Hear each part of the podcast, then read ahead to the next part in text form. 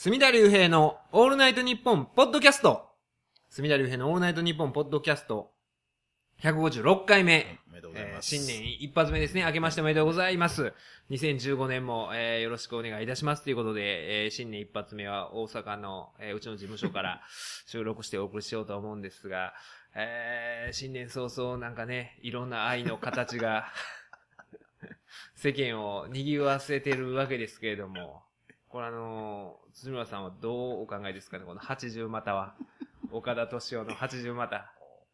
えーこちら J キャストニュースなんですが、の1月11日の記事で、岡田敏夫流出キスキス写真は本物、過去の驚愕80股も告白と。ということで、オタキングこと評論家の岡田敏夫さん56歳がネット上に流出した若い女性とのキス写真について本物と認める内容の動画を YouTube に公開した。当初は Twitter で偽写真であると完全に否定していたが、それを撤回した形だ。騒動の発端は元愛人を自称する24歳の女性が2014年12月31日に Facebook に投稿したプリクラ画像だった。岡田さんらしきチェックシャツの男性と細身の女性がしっかりと抱き合ってキスしている。通信アプリ LINE でのメッセージのやり取りの、えーキャプチャー画像もアップされ、愛してる、大好きといった会話が確認できる。女性は Facebook に、私は岡田敏夫の愛人でした。でも昨日捨てられました。綺麗な指輪をくださって、ベッドでお前が世界一可愛いとも、えー将来のことは考えてあるから心配するなともおっしゃってたのに、新しいお気に入りの女の子ができたんだと思います。泣いて別れたくないって、えー通話で言ったけど、聞こえてないみたいだった。うるさそうだった。などと書いていた。Facebook の一連の投稿や写真は削除されたが、2チャンネルや Twitter で拡散され、その真偽をめぐってネットで大騒ぎになった。一方、岡田さん本人は1月6日、当たり前だけど偽写真です。これが話題になったんですよ。うん偽写真。どう考えても本人の写真なのに、偽写真です。えー LINE アイコンとか写真の構図とかめちゃうまいけど、写真と告白文を作った本人からはすでに謝罪してもらったので、自分的には一見落着済みと否定した。だが、プリクラ画像と同じシャツを着てニコニコ生放送の番組に出演する岡田さんの画像が発見され、シャツも同じ CG なのか、謎は深まるばかりだといった指摘が続出。さらに本当かどうかは不明だが、10年前に岡田さんに出会い系サイト経由で会ったことがあるという人までネットに現れ、メールの内容を暴露するなど、騒ぎはますます拡大していったと。えーで、岡田さんはキス写真を否定してからはこの騒動について沈黙を守っていたが、1月9日に公開した YouTube の動画で出回っている写真は基本的には全部本物なんですね。出た直後に僕はそれは偽ですよと言っちゃったんで、それで炎上している騒ぎになっていますと一転して認めた。言いにくい話なんですけども、実は現在、えー A さん、このプリクラの女性 A を含めて彼女さんが9人いますと告白し、過去には80人ぐらいの女性と同時に交際していたことも明かした。今後はこういったことをオープンにしていくという。そして家族形態、人間のつながりを考える話だと思っています。就職というのが終わっているように、恋愛というのが終わっていて、その代わりに、代わりに、つながりというのが僕らの間で今後数十年のキーワードになるのではないかと思っていますと持論を展開したと。何を言っとんねん。何抜かしとんねん。ねえ。もう岡田敏夫のくせにと。よようよう聞いてたね。う聞いたら。これね、まあ、オタキングで、オタクの、まあ、話しちゃう。ねえ、なんか、大御所的な存在ではいらっしゃるんですけれども、ねえ、これでもうすごいですよね。この、こういうのが出ちゃったら、もう、嘘通せないと思ったら、うん今度は、こっち側にシフトチェンジしていって、新しい愛の形の提案ですと。頭ええだけにな。いや、これアホでしょ。これを頭へ、あ、なるほどって思うやつそんな、まあ新しい家族形態があるのかと。言葉上手なだけやな。これは無理あるでしょ80またっていうのが、80またっていうのがどういう付き合い？この後またなんかね、ニコニコ動画とかでなんか番組でや、いろいろ喋ってはったみたいなんですけど、僕、う、それ見てないんでわかんないんですが、その、どういう状況を指して80またと言っているのか、その、そうやな。すごい勘違いやったら。ねいや、すごい、いや、この人、だから、その方がおもろいけど。いや、なんかでもたまにいるじゃないですか。もともと火持ってで、ずーっと来たのに、まあ、なんかちょっと有名になったりとかして、女性とね、知り合う機会が増えたことによって、自分の中では革命が思ったと思い込み、で、モテてると、うん。それあ、モテてるんじゃないんですけれども、そういうふうに思わはる人が中にはいて、そのパターンなのかどうなのか、たまにあのね、僕が、ああいう、その弁護士の嫌いなタイプで、その、もうずっと明らかに、そのね、小中高大と冷や飯を食わされてたのにも、そのね、頭の良さだけで、早く司法試験に受かり、そっからもう、なんか、そういういろんなお、おね、信じてどうのこうのとかで、それをもう、モテてると思い込んでる。そんななんか、辻村さん、そんな神妙な。辻村先生はそうじゃないじゃないですか。むしろその、ほんまに。一股ミミスター低層観念というか、もうね一血主義のワンホールイズム。やめて何話のワンホールイズム。一血主義を単に、ただ、直訳ですやんってまたアントワに言われますけども。直訳ですやん、そんな言葉ないですわ。そんな言葉ありませんわって。ワンホールイズムからしたら、これは、80またっていうのが、カウントしてんのも腹立つしな。ようさんいし。で、こういうタイプはカウントしよるんですよ。あの、ジェームス、レコーディング、レコーディングダイエットしてはりましたから。あレコーディングダイエットってなかなかできませんよ。僕もなんか毎日体重計の上乗ろうとするんですけど、なんかね、年末年始で食べ過ぎた日とかっていうのは乗るのが怖くて乗らなかったりするんですけど、でもそれができる人じゃないですか、レコーディングダイエットで。80乗ったね。だからこの人は、昔あの、ジェームス三木というねうん、脚本家うんが、あの、澪つくしとか素晴らしい作品を書いた朝の連ドラで、あの人が、えー春の歩みっていう女性の、女性遍歴を、えーノートに、ノートというか、なんかつけてたらしいです。うんそれを奥さんに暴露されて、その具合とか、具合 A とか、もう極めて、お下劣なね、そのノートをつけてらっしゃったんです。春の歩みという。この手の、そういう人らは文化系の、で、ね、ちょっと才能が開花したと言いますか、えーそれで女性が後天的に後から寄ってきた人っていうのはつけがちなんですね。だからこの人も多分レコーディングしてると思うんですよ、80人も。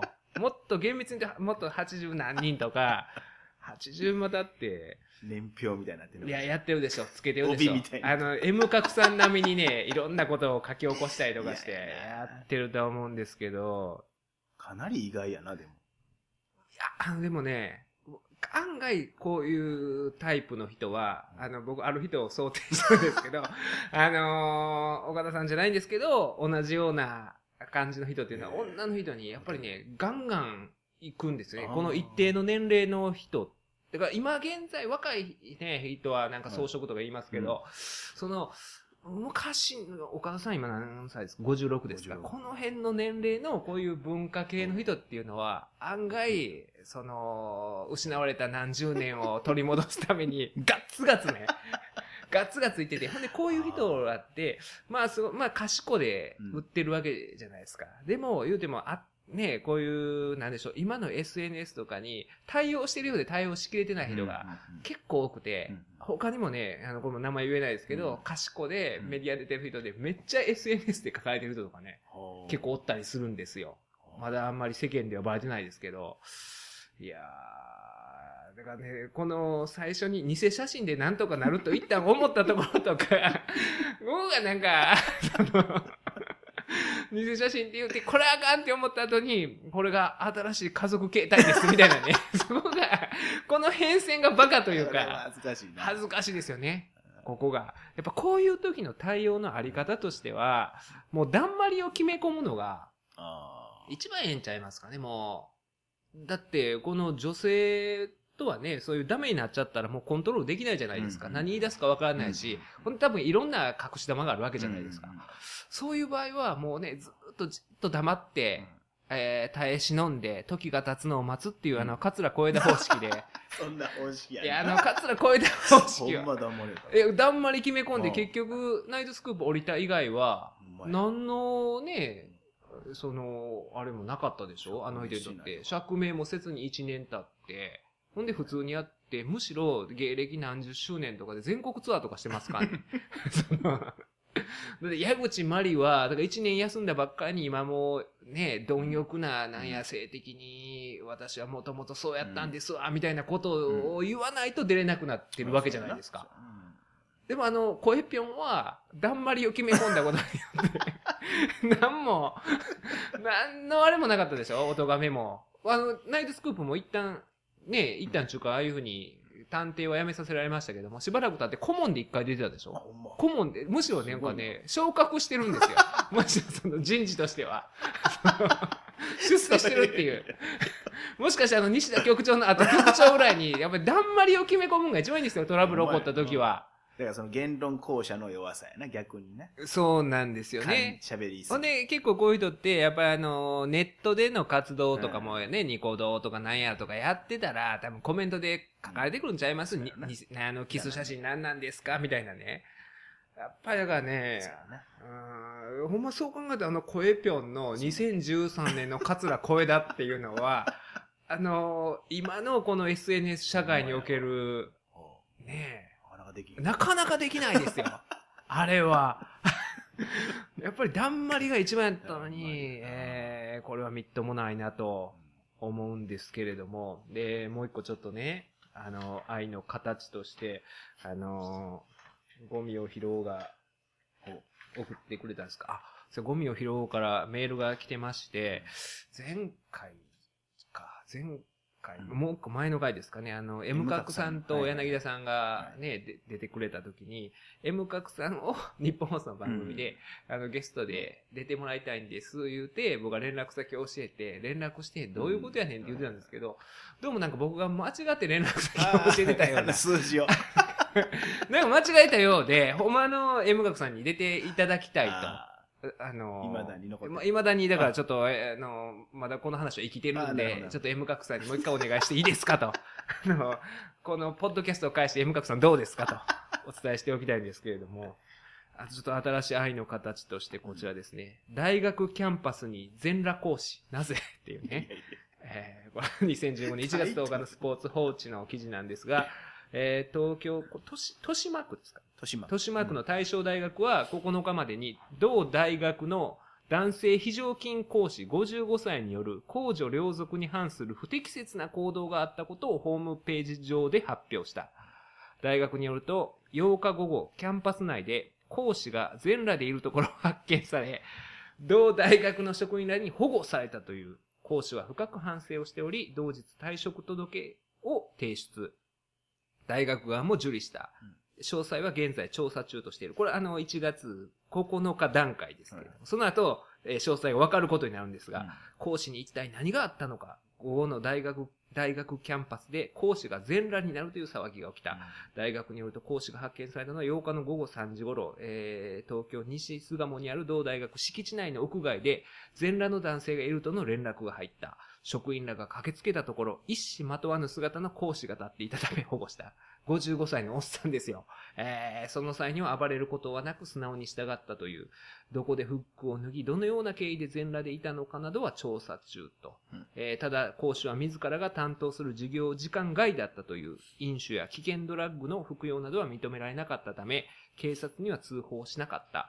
大学側は講師について勤務状況は真面目で学生の対応も丁寧だった。これまで学生などから苦情などが来たことも一度もなかったとしており、なぜこのような行為に及んだのか疑問に感じている様子だったと。えーいうことで、で、ツイッターとかで、まあ、うん学生が写真撮って投稿して、で、まあ、世に知られることになったと。写真も出てた。出てましたね。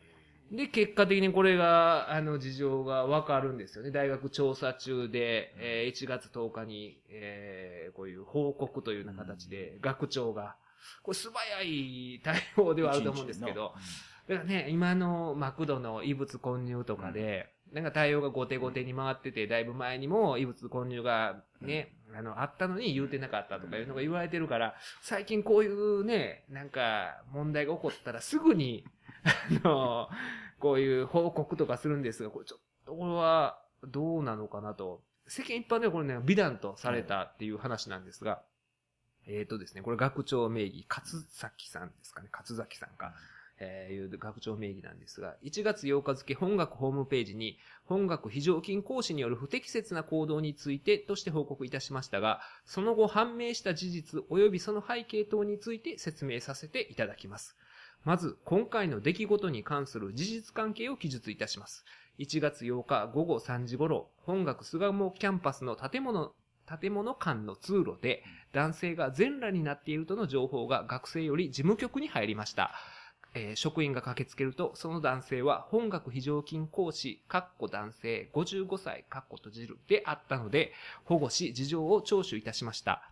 それによると、当該講師は本学女子学生、かっこ21歳と学内で出会い、話をしているうちに口論となり、私に信じてほしいならば、ここで裸になってくれと要求されたということです。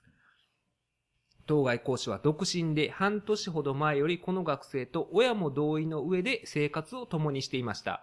この学生は日頃より情緒不安定な面があり、当該講師の言葉によると、感情が高まると突発的にどんな行動をとるかわからず、彼女の言う通りにしないと収まらないということを経験的に知っており、その言葉に従ってしまったということです。その際、衣服は学生が持ち去ってしまったので、当該講師はしばらくそのままの状態でおり、他の学生の目にするところとなりました。当該講師は彼女の不安感を払拭させるために取った行動であるものの、極めて軽率な行為であることを深く反省し、本学に対して辞意を表明いたしました。どのような事情であれ、当該講師の行為は、公序良俗に反するものであり、本学と、本学の規定にも違反します。本学は厳正なる対処をすべく判断して理事長が辞表を受理いたしました。その後学生が落ち着いてからこの間の事情を聴取し、調査をいたしましたが、事実関係についてはこの通りであることを確認いたしました。当該講師は本学学生に向けて次のようなメッセージを残しております。この文章は公開を前提として書かれたものではありませんが、本人の了解のもとに掲載いたします。この度、皆さんに多大な迷惑、ご心配をおかけしたことを深くお詫びいたします。今回、指示ではありますが、自分の大事な人を守るために行ったことが、結果としてこのような事態に至ったことを、重ねてお詫びいたします。皆さんには自分の信頼すること、信じることを貫き通してほしいと思います。その時、少しの冷静さも忘れないようにしてください。以上の事実関係を踏まえ本学は真摯な反省に基づき学生指導に邁進することを誓います。また、この間にウェブ上に混乱した情報が流れ多くの皆様にご迷惑をおかけしたことをお詫び申し上げますと。えーいうような形で、あとね、えーもう少しあるんですが、まあだからあの、同情すべき点があることも確認しましたと。いうような、えー配慮も示した上で、まあ、ただ、動機の遺憾を問わず、まあ、この行為は重大だからということで、えー辞表を受理しました。うんまあ、ここまで詳細な、ねえ、えー結果報告というか、する必要が果たしてあるのかと、一大学内のね。でもこれもうツイッターとかない時代であれば、まあ、うちうちにね、なんかあの先生、裸取ったらしいで、まあ噂話。噂話で終わるっていう。僕あのね、まあ、まだ僕らが学生の自分の話なんですが、あの、まだだからそういう SNS とかがない時代なんですが、うん。あるオリンピックにでも出てるうん。有名選手が、あの、いらっしゃいまして、ある大学に。うんで、えーそこの大学はですね、結構あの、試験の時とか厳しい大学で、うん試験でカンニングとかをしたら、それが発覚したら、名前を掲示するという習慣があったんです。学内に。学内にはい。はい。で、あるオリンピックの、あるメダリストなんですけれども、うん。その人が思いっきり、あの、この何々さんは、うんえー何々は、えーその前期ですか後期ですか、うんなんかの、うんえー期末テストで、えーそういう不正行為をしたって名前が出てたらしくて、ああ容赦なしで。容赦なしに。お、オリンピック選手ですよ。僕はあの、友達がそれ言うてましたから、はいはい。あいつめっちゃカンニングしようね。んって。言って。今やったらうん、多分そんなもう、うん。1万リツイートぐらいされるじゃないですか。スポーツマンらしスからぬ。ポーツマンらしからぬとか言っうて、でもそれはまあ、昔は単なる噂でうん、あいつ、ね全然、あの、カンニングめっちゃしとるらしいぐらいでね、あの、終わってたんですよ、昔は。そう。そういう、ねそれもほんまやったらこの人もね、えーなんかターミネーターごっことか言うててね、裸で、膝抱えて。なんか言い訳なかったのかなと裸になってる。で、これ、まあ、だから愛する人が混乱してるから、その人を守るためにっていう、結構美談として言われてるらしいんですが、ほんまにこの学生を守るためやったら、ここの事情もね、隠して、それこそターミネーターごっこやと言い張るぐらいのね、の、優しさを見せたら、こんなこと言っちゃったら、この女性は、まあ、この学内では大大体特定できるじゃないですか。ってなったら、なんかね、この子のせいでみたいにもなってしまうし、本人も辛いわな。本人も辛いしう、ん職を失ったわけやからな。まあ、だから、あんまりね、ここまで言わいでもええし、うんその事情を聞いて、それを全部開示する必要が果たしてあったのか ちょと。っとね、もうちょっと見てほしい。なんかうちは何でも、あの、どん、いろんな考えを受け入れます、みたいな、いろんな愛の形があってもいいと思いますよ、みたいなね。なんか岡田敏夫的などれを学長が示すことによって、でもそこまで、今の流行りや、それ。今流行りなんですよ。うん何でもかんでも言わいでええねんっていうね、こういうことを言うことによって、だからその、なんかね、関係ない第三者の目を意識しすぎなんですよね。ネットのね、えー人たちの。その人らはこれ納得すると思うんですよ。なるほどと。ね、腑に落ちるじゃないですか、すべて。これが例えばターミネーターごっことか言うて、ね、言うたら、嘘つけとか言ってまた突っ込み入るじゃないですか。でもそれでいいじゃないですか。それを歯を食いしばってな。それは歯を食いしばって小枝イズムで。やっぱり、今の時代のキーワードは小枝ですよ。時代のキーワードはマスクだって書いてましたけど、あの。覆面マニアのリングに時代を変えるキーワードはマスクだって意味わからんあれ書いてましたけど、やっぱりキーワードは小枝ですよ。これ黙っといた方がね。あこれ確かにもう事情は全部わかりますけど、このことによって、この二人は、ほんで、まあ、あのーこの講師のメッセージもね、えー指示ではありますが、自分の大事な人を守るために行ったことが、結果としてこのような事態に至ったことを重ねてお詫びいたします。皆さんには自分の信頼すること、信じることを貫き通してほしいと思います。その時少しの冷静さも忘れないようにしてください。一見なんか、俺なんかムラムラしたなんかいい話のように思うんですが、俺よう考えたら、何抜かしとんねんと。俺そのメッセージにイラッといやいやいや、ね、うんこれがでもなんかいい話みたいになってるんですけども、おかしいですよね。まあ、裸になれと。私のことを私に信用してほしいなら、みたいなね。裸になれ。この日を飛び越えてってあったじゃないですか、ね。アマチュアみたいなこんな、でもね、どうすんのかなっていう。ほんで、も、そのね、なんとか防ぎようなかったのかと、うん。裸になって持ち去られた時に、ね、うん。その時にもう、ナスがままう、ん。あれなんですかね、もう持っていかれて、これもなんか今、ちょっとだからその辺がいびつになってますよね。情報開示せなあかんと。で、ね、なんか言われる前に早く対応せなあかんという意識が強いがあまり祝いでええことまで言って、うん。そうそうそこれもね、だから多分、岡田敏夫の影響があると思うんですよ。岡田敏夫が、あの、偽写真ですって言って叩かれたんがあったから、学長も岡田敏夫みたいになったらあかんと。ここは正直に言わなあかんと。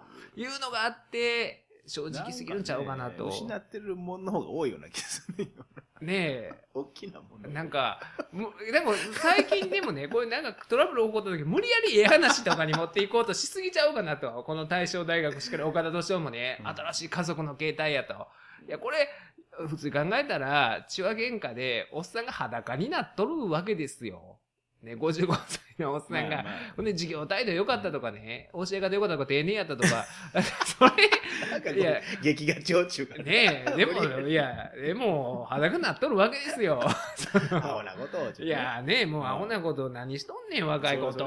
それぐらいででぐらいで、もうなんかその55で21の女の子に夢中になってもアホっちゃうかっていうのにえ、なんか、ええ話に帰着しようとするがあんまり、いや逆にみ受け身取れへんやんこんな風に来られたら。ねえ、もう、なんかもう、何の疑問も残さずに情報開示せなあかんっていうのがね、多すぎるんですよ。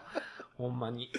そういう意味では、あの、ほんまにいい話もね、お。しようかなと思うんですけれども、こちらあの、えーほんまにいい話が、うん。えーこれね、あの、我々の仲間の話なんですけれども、もうね、この M 角ヒストリーですね。おまた新年早々 M 角ヒストリーが展開を見せまして、まあ、あの、M 角さんが年末にね、この番組にゲストで出てもらった時に、その、えー、なるみ岡村のすぎる TV っていう ABC ですね、はい。あ関西の朝日放送でやってる番組で、えー、さんまさんがゲストに来て、まあ、あの、なるみさんと、ごめんなさい、あの、ナインティナインの岡村さんが MC の番組なんですけれども、さんまさんがゲストに、えー来た回の収録が、えー去年の年末にあって、その時にどうやら岡村さんが、M 角さんの、あのね、水道橋博士のメールマガジンの、えーメルマ旬報で連載している、えー、明石家さんまヒストリーを読み込んで収録に臨んだらしいと。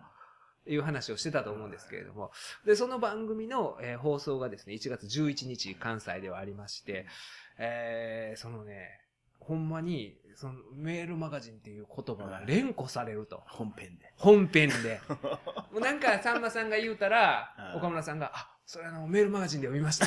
メールマガジンで読みましたみたいな話になって、ほんでまたさんまさんが、あーあーって言うね あーなんかあるらしいなーみたいな、なんか、俺のこと書いて本があるらしいなーみたいな感じで、いや、ほんで、まあ、いつも来るんですよ、メールマガジンが、とかで、ほんで、いつもこいつ言うてきようね、今、さんまさん19歳になりました、とか言って、そういう会話がなされてるらしいんですよ。っていうようなことが、えー会話がなされてですよ。さんまさんと岡村さんの間で。ほんで、そそのやりとりが何回か続くんですよ。ほんで、はいなるみさんが、えメルマガってあんた本人いるんやから本人に聞いた方が早いやんか、はいみたいなノリのを、ほんでまた、あ、それもメルマガで読みました、みたいな。っていうのがあって、そのたんびに、岡村さんのね、えー映像の下に、明石家さんまヒストリーが書かれたメルマガが存在、岡村はそれを熟読して勉強中みたいなのが出たりするんテロッですよ。プがね。テロップが。うんこれは、M 角さんにとって、積み上げたものが。いやー、こういうことがあるんですよ。これほんまにいい話ですわ。ほんまやな。ね新年早々ね、岡田敏夫とか、大正大学とかでね、ね、そういう歪な愛の形を見せられた後に、こういうね、これまた違う愛の形なんですけども、ね。M 角さんの三愛がですはい。ね、こういう形を実を結んで、最初はツイッターで、まあ、あの、細々とサンマ愛を一人で語ってたら、それを見出したね、うん。名コーチ、柳田氏によって見出され、ほんで、柳田さんが水道橋博士さんに紹介し、で、メールマガジンでやってみないかと話になり、で、そのメールマガジンを、それこそ、ナインティナインの岡村さんが読むことになりう、ん。で、それを読み込んで、ほさんまさん本人の、ご本人のゲスト会でそれをぶつけると。いう。ここれは、ほんでね、M 角さんが、その番組も冒頭からその話が出たんですれよ。は。であの、M 角さんどう思ったんやろう思って、もう僕らも嬉しかったんですよ。はい僕もね、妻と見てては、いもうそのメールマガジンとか出た瞬間に、M 角さんよかったなと。で、明石家さんまヒストリーっていうのは、まあ、あの、画面に出てくるんですけど、もう言葉になってる。言葉が出てくるんですけど、まあ僕らにとってはこれは M 角ヒストリーであるわけですよ。ついに実を結んだかということで、で、どうしてはんのかな思ったら、M 角さんがただ一言、感無量と。内容に言及するんじゃなくて、最初に感無量と、あんだけ重たい3文字ないですよ。なあ。そうやな。僕のが乗りました。それ、それあと、後々、うんあの、心の整理がついて、クールダウンしてから、1時間後、2時間ぐらいにクールダウンしてから、多分冷静になって、やっと書かはったまあ宣伝の必要もこういうことが、えーおっしゃっていただきました。ありがとうございますって画像のしてアップしはったんですけど、最初は感無量と。やっぱ言葉ってね、長さやないんですよね、やっぱり。あの、ほんまに、その、なんで言うんですかね、気持ちがこもってたら感無量であんだけ伝わる言葉ないですよ。岡田敏夫のね、家族形態が、これが新しい家族形態がどうのこうのとかの大正大学の学長みたいなね、長文じゃなくても、はい。感無量で、ああ、これはいい、ね、新年を迎えはってんやろうなと。またこれあの関西在住の方、1月18日もまた2週。2週2回目ありますから、いやー、素晴らしいなと。6月ほんで、一方、その頃、柳田氏はということで、柳田さんも、あの、当然ご覧になられていて、えーあの、まあ、なるみ岡村のすぎる TV、明石家さんまスペシャル前編を生視聴。かなり数字いってそう。面白かった。M 角さんの苦労が浮かばれた記念すべき日になった。もここまではいいんですけどうん、一番気になったシーンは、79年のホリデーワイドのオークションのシーン。三子さんとツーショットで映っていたのは男子さん？っていうね。あの、ちょっと本筋からずれ た。もう自分の完全に興味に。出してもうたな。あの、まあ、確かにそのさんまさんの昔の若手時代の、あの、朝日放送 ABC にある秘蔵の VTR とかも流れてたんですよその中でホリデーワイド、要は祝日に関西でやってるじゃないですか。その時にオークションのコーナー担当してあって、確かになんか三んの隣とかモザイクかかったんかな、なんかで。で、そそれが多分気になったんでしょうね、はいその、男子さんか誰かっていうのが、それが一番気になったと。一番、まあまあ、柳田さんからしたらまあ全部知ってる話やからっていう意味やとは思うんですけれども。いやー、なかなか今年もね、これは、柳田さんと M 角さんのこのヒストリーは、これまたあのーこれで M 角さんもこれがね、弾みついたというかうん7.1の誕生日イベントに向けて、頑張るえー、頑張る。ると思いますよ。ちょっとまた一回このね、後編ですか、18日の2回目の放送終わった後に、その辺の総括も含めて M また角さんにおお越しいただいて、関三順ボイスで、新年早々と。えー、これもすごいいい、話ほんまになんですかね、ツイッタードリームというか、ね心から応援したくなるもんな。そうなんですよ。M 角さんってそう、ほんまにそうなんですよ。うんアンチがいない。SNS って絶対だ、どこかにアンチがいるんですよ。今のネット社会においてね。でも M 角さんはほんまのベビーフェイスですからね。柳さんはちょっとそのヒール的な要素も あるんですけれども、M 角さんはもう完全ベビーフェイスで。ただね、あの、年末にね、前、えー番組収録した後に忘年会行って、天禄で鍋して、うん。で、その時もね、もう、僕と、えー柳田さんと M 角さんと TG さんとで、あの、鍋しようって行ったんですけれども、ちょっと僕、店ついて思ったのが、あって思って、うん。その、僕も柳田さんも M 角さんもうん鍋とかできるタイプじゃないじゃないですか。性格的にそういう。のがね。これ、やばいなって思って。TG さんいや、そうなんですよ。TG さんが鍋をいろいろ、うちょっと早いで、それは。柳田さん、それちょっと早いで、とか。言いなが、よからっよかったで、でも、ほみんな、アトンさんにはもう、一つのことで、いろんなことできないですか、もう。ほんまになんか、少しの、なんか一つのことだけしかできなかったりするんで。えー。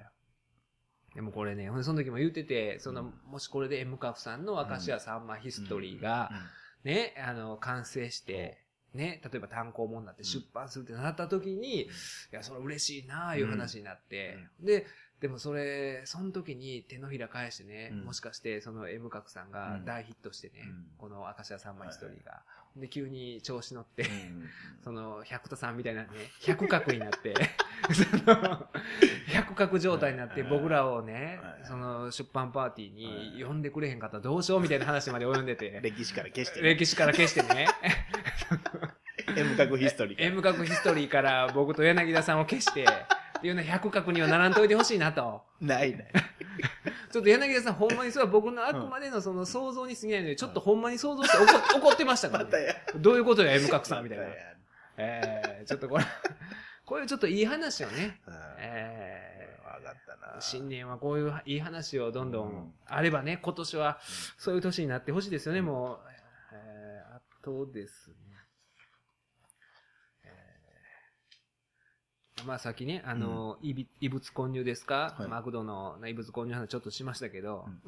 これちょっと面白かったのが、あの、西宮の福男のやつあるじゃないですあ、か。はいはい。えー、境内の子ガー走っていってて、一番服ですか、はえー、1位でゴールした人はその年の福男になってはいみたいなんで、で、その記事がダイスポ載ってたんですけども、えー今年はね、摂南大学の19歳の学生が、はい。まあ、福男になったらしいんですけども、うん。この人がちょっとおもろくて、嬉しいですと喜びを爆発させた、これ、うん。えーなんて読むんですか、しわさんっていうんですかね、うん。しあの、読み書いてないで、うん。しわさんですかね、うん。しわさんと。で、願い事を聞かれると、自身のことではなく、意外な企業にエールを送った。うん。マクドナルドが問題になってるんですけど、マクド大好きなんで、正常に治ってほしいですね、と。異物混入騒動で揺れる日本マクドナルドについて語った。すごい時は毎日行くと豪語するほどでう。ん、すごい時ってようわかんないですけど、今回の異物混入については、マクドはそんなんしないっすと盲信的な一面を見せたと。この情報ね、ダイスポだけやったんですよ。ふこの福男って結構全国ニュースで今やってたりとかして、新聞とかでも載ってるんですけど、このマクドを盲信してるっていう情報はダイスポだけでしたね。ええ男やな。え、男ですか？インタビューでその 全編マクドの話。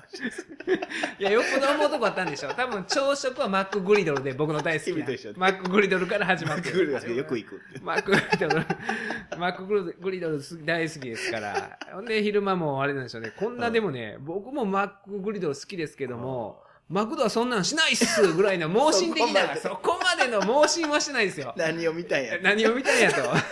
すごい時って、すごい時は毎日こて、すごいって何がすごいんやっていう、どんな表現やっていう。これ、直したったらいいじゃないですか。このダイスボの、これもこれも橋本さんちゃいます多分。この大阪、西宮の記事なんで。着眼点。着眼点がね、多分本人もすごい時はって本人多分言うたと思うんですけど、はいはいなんかまあよく言葉変えるじゃないですか、よく行く時は。でも多分ほんまにこう言いよったと思うんですよ。すごい時は毎日行くっすって。自分の中の。自分のすごいんか、マクドがすごいんか。マクドはそんなんしないっすって。異物混入しないっすと断言って、毎日通うマクド信者って。これなかなかあの、着眼点が全く違うもうね、タイトルタイトルは毎日通うマクド信者。異物混入なんてしないっす。すごいな。すごいですよ。この人、面白いですよね。あとちょっとね、あの、これも大スポの記事になるんですが、ちょっとこちらあの、B 級ニュースということで、えー、これ1月5日の大スポの記事なんですが、女子トイレ侵入し逮捕男の狙い、おならフェチのディープな世界というタイトルで、えー、これも、これフェチってこと多いな。フェチには強いですよ。女性の排泄器官が奏でる音を男、ごめんなさい。あんまりにも変な文章なんで 読み間違えましたえ。ー女性の排泄器官が奏でる音を愛する男が捕まった。この時点でおかしいです。一行目。一行目からおかしい部分が多いですよ、これ。あの、センター試験ね、受ける受験生の皆さん、あの、ニートビートとか、これおかしい文章ですよ。現代国語として。排泄器官が奏でるっていうね、これ、擬人化してる。ケツを擬人化してますね、これね。兵庫県警東灘署は3日、石川県、まあ、金沢市居住の男子大学生21歳を建造物侵入容疑の現行犯で逮捕。県警によると、3日午後6時50分頃、神戸市東灘区住吉本町ですか？本町ですかね？本町か。えーのスーパー4階女子トイレに侵入した疑いやと。だからまあ、建造物侵入で捕まったんですが、えー少女を追って個室に忍び込んだが、女性店員に取り押さえられた。容疑を認めて、排泄する音が聞きたかったと供述しているという。排泄音は女性にとってとても恥ずかしいものだ。まあ別に男でもまあ、まあまあ恥ずかしいですけど 突然なんだ、そええここから、ここからはあれですよ。ここからはそのの、あの、記者の主観に入ってますよ。あの、ここ、ここからこれ気ぃつけてくださいや。こ、この段落からこれ完全にこれ多分橋本さんですかね。これ主観に入ってますよ。排泄音は女性にとってとても恥ずかしいものだ。彼氏と2年間同棲中の20代女性は、未だに恥ずかしいから、うんちの時はコンビニでしている。おならの音も聞かれるのは絶対に嫌と明かす。ちょっとこれね、ちょっと待注目していただきたいのは、この20代女性は、この事件と全く関係がなくて、全く関係もないし、身元も、どこの誰かも、全くわからないんですよ。突然出てくるんですよ。この記事。この記事おかしいですよ。この気象転結おかしいことになってますかね、これ。これあの、林先生やったらね、これ注意しますよ、これ。排泄音は女性にとってとても恥ずかしいもので、ここからちょっとあれって思ったんですが、彼氏と2年間同棲中の20代女性はっていうね、何の断りもなく突然、この被害女性とかじゃないんですよ。どっから連れてきてんっていう。未だに恥ずかしいから、うんちの時はコンビニでしているおならの音を聞かれるのは絶対に嫌と明かすと。だからまあ、街頭でインタビューしたんでしょうねこんな事件あったんですけれども、あの、うんちの音は恥ずかしいもんですかと。排泄音はどうやって奏でていますかと。じゃあこんなこと言います？未だに恥ずかしいから、うんちの時はコンビニでしているという。コンビニも迷惑。あいつよううんち来るなと。だってその、ねうんちの数自体は、回数自体は、うんまあ、同棲してても我慢できないわけじゃないですか。ということは、毎回近所のどっかのコンビニで、うんちをしとるわけでしょ？この人は、ちょっと、これ実在するんですかね？これちょっと、橋本さんこれおかしいですよ、これ。それほど女性に羞恥心を感じさせる行為であると。まあ、これまた元に戻ってるんですけれども、。えー次また新たな登場人物登場しますよ。フェチ事情通は、うん僕、フェの時今な口笛みたいな、フェってなりましたねなりましたね、今。フェってなんか、さあ、びっくりした。フェチ事情通は、うんお男はおならフェチだろう。女性がおならをする姿や音、匂いに並々ならぬこだわりを持ち、性的に興奮する性癖だ。と指摘する。もう断定してますね。これだからあの、フェチ、何でしたっけ？クラブタイトルの関係者ちゃいます？池袋の。もう説明しなもう説明しずに、フェチ事情通に身近になってますわ、これ。日常生活の中でパンチラを拝むことより、おならの音を聞く機会の方が少ない。まあ、そりゃそうですね。まあ、そんな、この辺の決めつけというか、当たり前のように書いてますけど、え？っていう。パンチラを拝むことよりおならの音を聞く機会の方が、まあ少ないっつったら少ないですかね。女性側も肛門のガードは硬い。いや、当たり前や。肛門のガード緩い女性ってね、なかなか。いや、これだからね、この、この文章をね、突っ込むところが多すぎて、内容どうでもない。内容どうでもよくなる。で、また鍵括弧ですよ。括弧どうって書いてね、フェチ事情通ですが、フェチ事情通曰く、それゆえに彼らにとって女性のおならの音は非常に貴重。美しい女性のおならは特に、えー珍重されます。えー美人が放棄してしまい恥ずかしがる姿。これは理解できる。まあ、まあ、ここ、まあまあ。こいつも十分だ。で、しかし、同事情通によると、スカシッペよりも大きくて下品な音、無臭よりめちゃめちゃ臭いものが好まれる傾向にあるという。彼らはとにかく臭い塀を嗅ぎたいので、おならフェチに対応しているフェチ風俗店では、2日前から女性従業員に塀を臭くするものを食べさせます。客からよくリクエストされるのが、大手ファーストフードチェーンのメニューですマグ、マクドじゃないっすマクドじゃないっすそんなことしてないっす。絶対マクドはそんなことしないっす福男。福男は出てこないですよ。これは別のニュースですからね。えーこれ今勝手に僕が挿入しましたけども、おそらく使っている油がへに素晴らしい影響を与えられる方に生まれる。マクドじゃないっす。えー女性従業員側にも都合がある。女性従業員側にも都合がある。出るものも出ないこともあろう。そんな時には、お尻に空気を入れさせてもらって人工的に塀を越えてもらいます。が、感動は薄い。そりゃ自然に出る方が価値は高いのは当然ですよ。たかがおなら、されどおなら、ブヒっていう、締めがブヒですよ。これはね、ひどい記事これ、はひどい記事でしたね。あの、えー新日本のね、ドーム大会の翌日の記事で、僕ドーム大会の記事とか、あの、いつもスクラップするんですけれども、さすがに今回はこの裏の、こっちを切り抜いたために、ちょっとね、棚橋選手の下半身だけでちょっと切れちゃってまして、えー、これは、かなり大スポまたふざけてますな、これ。だから途中から、もう、ニュース薄。ニュースと関係ないことなんですよ。自分の書きたいことだけになってるっていうね。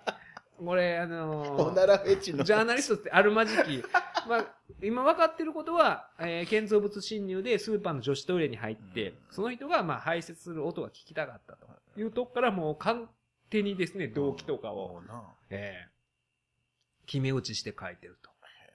いうことで、えーフェチ事情通。ほんで、このフェチ事情通どうも、フェチ風俗店ではこういう風にやってますとか、女性従業員にも都合があってどんどん今度言ってる方多分ほんまクラブタイトルの関係者だと思うんですけども、フェチ事情通としか書かれなくなって、えーだから僕も次出るときはもう名前もなしに司法アナリストはっていうね、お俺の名前出てへんやないかと、俺 いうような状況になるんじゃないかなと。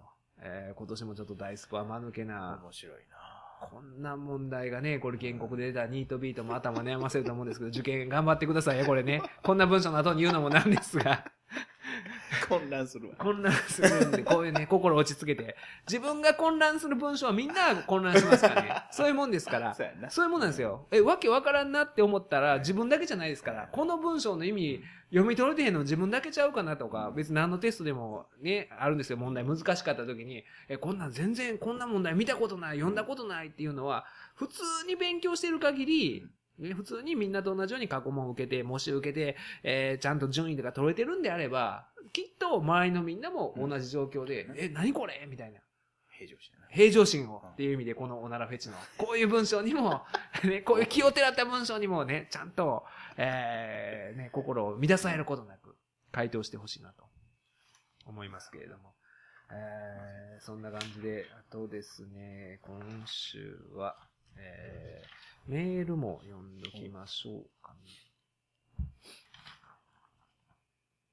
えーいろいろね、明けましておめでとうございますということで、この、えーラジオネームは42番っていう、えー彼がですね、イベントも来てくれてたんですけども、あの、12.30の覆面マニアも見に来てくれてて、あ、その話してない。えーその話ちょっとしてないんですけれどもね、あの、感想メールを、うん。えー書いてるんですけど、ちょっと読めない感想に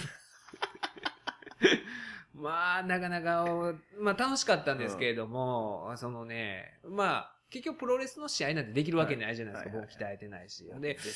えーほんでマイク合戦になるんかなと思ったんですが、なぜかマスクドエアはマイクを握らないんですよ。へで、結局僕が一人でなんかわめいてるみたいになっちゃって、ほんでマイクもせずに AI がずっとなんか僕になんかわーわーわーわー言うてるようなね。うん。あの、あの、などないしたらええねんっていう僕もリンゴ上で狼狽しまして、ほんでもう焦ってきたら、あのそこでなんかね、もう、とりあえず自分でなんとかせなあかんと思うがあまり、うん。その、札幌でのね、あのはいはい。寿司屋でのうん44万を50万と申告した事件、あ相手の一番嫌な。相手の一番嫌な、その11月9日のイベントでね、それを言うたら、一旦ね、あの、札幌に行くために空港まで行ったのに、空港から電話かけてきて、僕にかけてきて、ね、通話できひんかったら、カルカルまでかけて、カルカルの女のバイトの子に、いや、俺はね、あの時44万、44万じゃなくて50万言ってたんだよって言って、ね、伝言したっていう一番嫌なことを言うたりとかしたんですけど、まあ当然ね、う。んあの、覆面マニアのお客さんには伝わらないわけですよ。僕のことも知らないし、僕と AI の構想の過程も知らないわけですから、その中で、うん。こいつはな、うん。邪道さんにな、四捨五入、四捨五入でもおかしいぞ、この野郎とかって。44万しかない、払ってねえのに。ほんで、まあまあ払ってるじゃないですかっていう疑問もあるじゃないですか。まあまあ払ってはるやんか、みたいな。50万以上申告したんだぞ、この野郎とか言うて。丁寧に作り込まんとな。そうなんですよ。ほんで、よう、え、はぁみたいになって、はぁみたいになって、ほんで、向こうもマイクで言ってくれたのに、マイクを通さずにうるせえこの野郎みたいなこと言ってて、僕にだけ聞こえる声で言ってくるんですよ。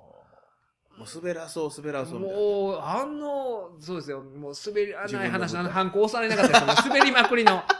年内最後にね、ほんで新木場は、なんか倉庫みたいなの結構さ、あの、まあ、冬は寒いんですよ、結構。で、なんかスープとか、あったかいスープとかも売ってるようなとこで。でもう、なかなかあの、アウェーな感じで、まあでもヒールですか、まあこれもね、感受せなあかんと思ってたんですけど、ほんで最後のメインの試合の、えーミステルカカオさん率いるうん、率いるベテラン軍と、まあ、若手軍みたいなうん、えー対立構造があって、えー AI がベテラン軍のマネージャー。で、僕が、その、若手軍のマネージャーみたいな形でなってるんですけれども、まあ、その若手軍のレスラーの皆さんも、分かってないわけですよ。そ。うやな。僕が、あんまり、ことを、僕のこと分かってないのに、今日はこん、え、なんなのこの人は？みたいな。うん。この人、え、なんでマネージャーなの？みたいな、もあって、いや、あんな目に遭うとはね、あの AI の、AI の構図がまだないわけや。AI とそうなんですよ。AI と、え そのセニョールの、そこが、うだからその辺がなかなかちょっと AI ちゃんとっていうね。で、いろいろカカオさんとかは気を使ってくださるんですよ。こういうふうに。ほんで、まあ先週に紹介していただいたりとかっていうので、あるんですけども、AI はもうね、ほったらかしですよ。もう、ほったらかしでもうずっとビール飲んでて。で、なんか、まあ、この、えー、42番さんのあれにもあるんですけれども、で、ずっとね、その一緒に見に来てた、うんえー、あの人でしょ、バンクーバーキャットさんじゃなくて、うんえー、ヒメニャン。姫にゃ。マスクドヒメニャンと一緒に来てたんですけど、うんマスクドヒメニャンに、いや、あれは違うんだよっていう言い訳をずっとしてたらしいんですよ。あの44万の話はね、みたいなことを、プロレスそっちのけで言い訳してたっていう。その、40に、それが気になってプロレスに集中できませんでしたって。横で。横でずっと、あいつなんだ？あれ44万違うんだよ、あの話とか言って。なんやねんと。ほんまに。えー、そんなことだったんいや。やー、なかなかね。ほんで、まあ、最後、まあ結局若手軍が負けまして、で、えー、カカオさんのチームが勝って、で、まあびっくりしたんが、もうおとなしく下です今度してて、あ、負けたとかいうような感じやったんですけれども、急にこっちに振られて、カカオさんがね、そう、あの、セニョール、閉めてくれって言われて、閉めれるかい？と。もう今日何の時間もなかったよ。自分の時間一どう、どう、どうしたらええの？ってなって、ほんで、まあそこであたふたあたふたして、またカカオさんに戻して助けてもらってみたいなんで、僕の最後のた。仕事納めですよ。のこんだけ喋る人間が。いや、それはそんな喋あの場ではは。あの場ではもう黙秘権を行使するという、まあ、プロレスのマネージャーで一番してはいけない黙秘権というね。なんかがなっとかなあかんのにじーっと黙るという。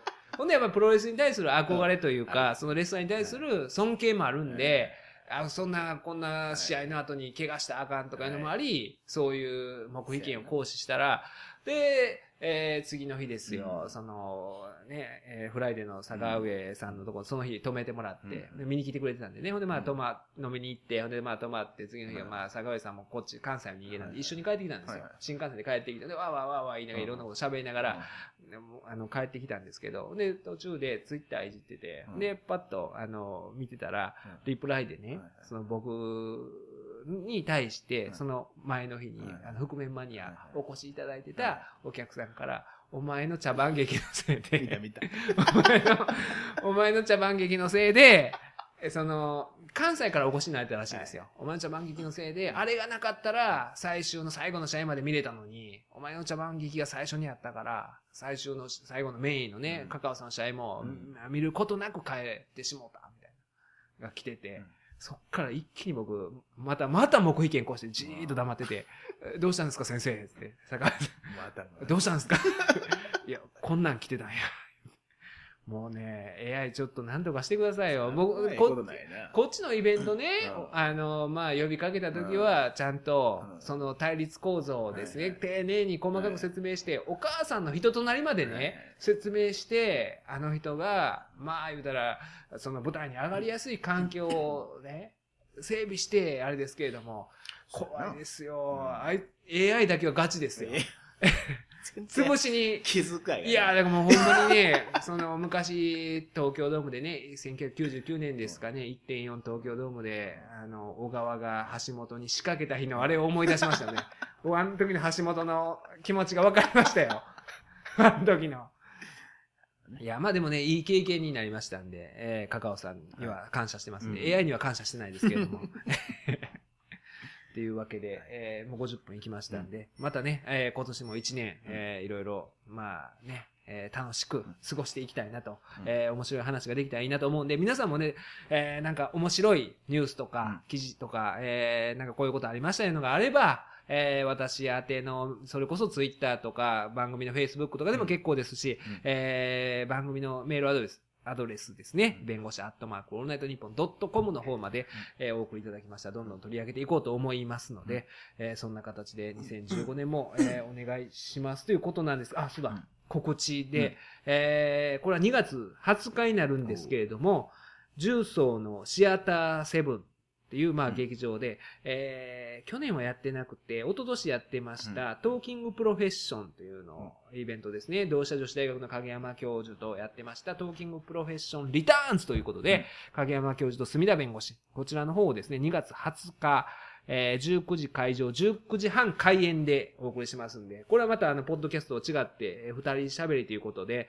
えー違った側面も、えーお見せできるのではないのかなと思いますんで、えーこちらの方も、えーぜひお越しいただいてですね、リスナーの方には、ちょっとね、あの、関西でも集客できるなという見込みがついたら、このポッドキャストのイベントも、えどっかでできたらいいなと思ってますんで、ぜひこの2月20日ですね、Talking Profession Returns、影山教授と角田弁護士、十三シアターセブンの方までお越しいただければ幸いかなと思います。えーそれでは今年もよろしくお願いします。ありがとうございました。